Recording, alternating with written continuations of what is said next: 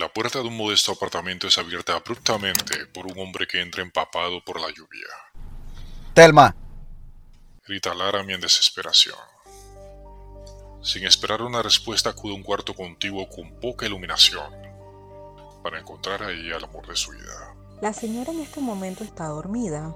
Necesito que haga silencio, por favor. Ordena una enfermera reprendiendo a Laramie. Sí, sí, disculpe, yo... Disculpe, ha sido una noche larga. Trata de excusarse el ex policía confundido. Laramie había acudido al hospital central pensando que Telma estaría en urgencias. Su corazón aún estaba en sobresalto. Hacía mucho que conversaciones y discusiones entre ambos habían sido reemplazados por el sonido intermitente de un respirador. Sabía que la hora se acercaba, era inevitable, pero no podía dejar de tener esperanzas. Serenándose ahora como un buen policía, Laramie comienza a atar cabos.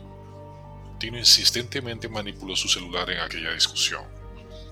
El viejo no era fanático de la tecnología, pero esa noche parecía tener mucha vida social. La llamada repentina que resultó falsa y las últimas palabras del contratista hacían sentido ahora. Quería estar solo. Es la rápida conclusión de Laramie. ¿Pero por qué?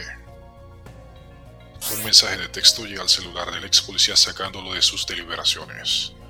3B, extracción. Alcanza a leer extrañado. Extracción. ¿Pero cómo?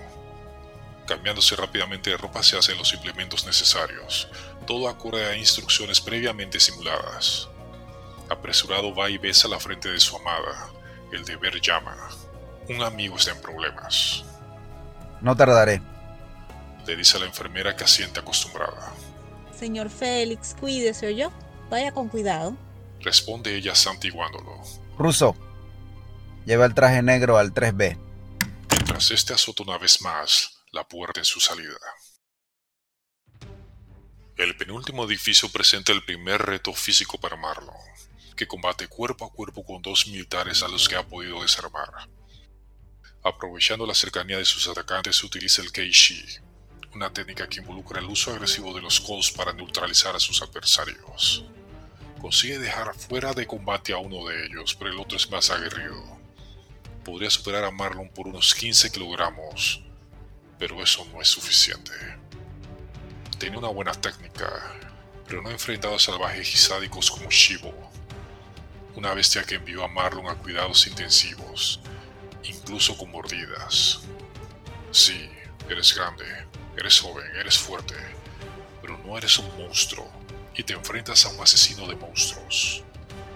Rememora Marlon automotivándose.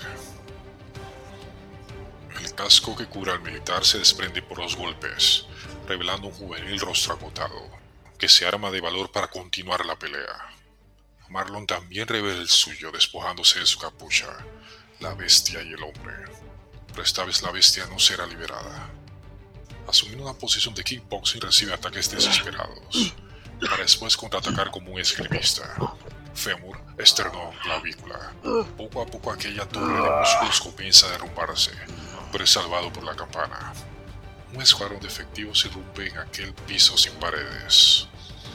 El cuerpo del joven combatiente es un porfiado listo para caer, pero Marlon lo utiliza como escudo para atraer a los recién llegados a su telaraña. Entrégate, no tienes a dónde ir. Asegura uno de ellos negociando, mientras los demás apuntan en dirección del fugitivo y su escudo humano.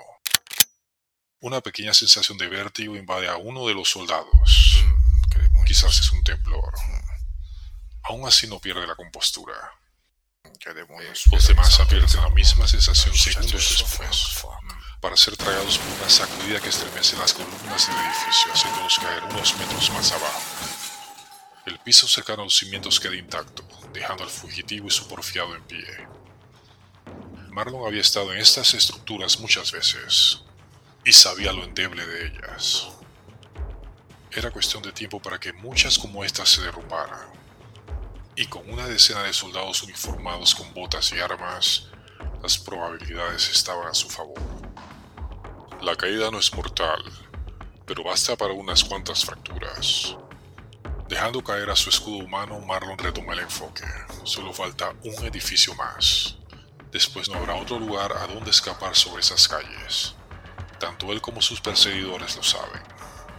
Deslizándose sigilosamente por una angosta ventana, accede a la planta baja del último edificio, ocupado por una lavandería abandonada.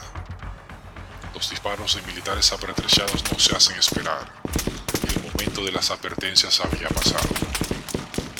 Escabulléndose un cuarto al fondo en la extensa habitación, Marlon aprovecha los últimos segundos para enfrentarlos con una valiente pero inútil resistencia. Las salidas están bloqueadas. Solo se espera una gesticulación para desatar el infierno. Una mano en alto hace una cuenta regresiva de 3 segundos. Al apretar el puño en cero, la artillería es desatada, impactando todo lo que hay al alcance. La intención principal es doblegar psicológicamente al forajido para que se entregue, aunque la orden sigue siendo vivo o muerto. La respuesta de Marlon es un fuego cruzado desigual, venderá cara su captura. Disparos se escuchan por varios minutos entre ambos flancos hasta que por fin llega el fatídico silencio. No hay más municiones con que oponer resistencia. Aproximándose con señales, los militares iluminan geométricamente cada rincón de la habitación, reduciendo el perímetro cuarto por cuarto.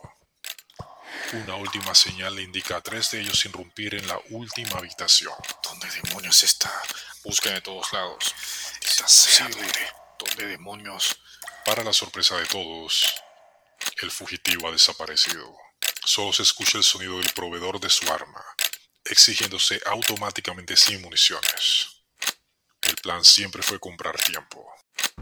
Uno de los militares señala un agujero en el suelo que apenas se puede distinguir en la oscuridad. Ha escapado con el truco de magia más viejo. En la cancha el teniente coronel Flores hace un reconocimiento de los sucesos. No había ningún sobreviviente. Habían sido arrasados. Un camión de reparto bloqueó la salida inmediata. Algunos en desesperación intentaron escapar escalando la cerca alambrada, pero fue inútil. Todo fue fríamente calculado. Las ratas fueron atrapadas en la ratonera, exclama Flores volteando hacia la azotea. Coronel, el sujeto escapó por un túnel. Solicitamos permiso para proceder. Cambio. Informa un sargento por la radio. Negativo, negativo. Son viejos túneles de la milicia. Es un laberinto allá abajo. Se perderán. Son las instrucciones del teniente coronel. O sea, ¿quién lo diría? La vida te da sorpresas. Analiza Flores al observar una extensa laguna repleta de manglares y pantanos, robadas parcialmente por el relleno de la nueva ciudad de Los Cabos.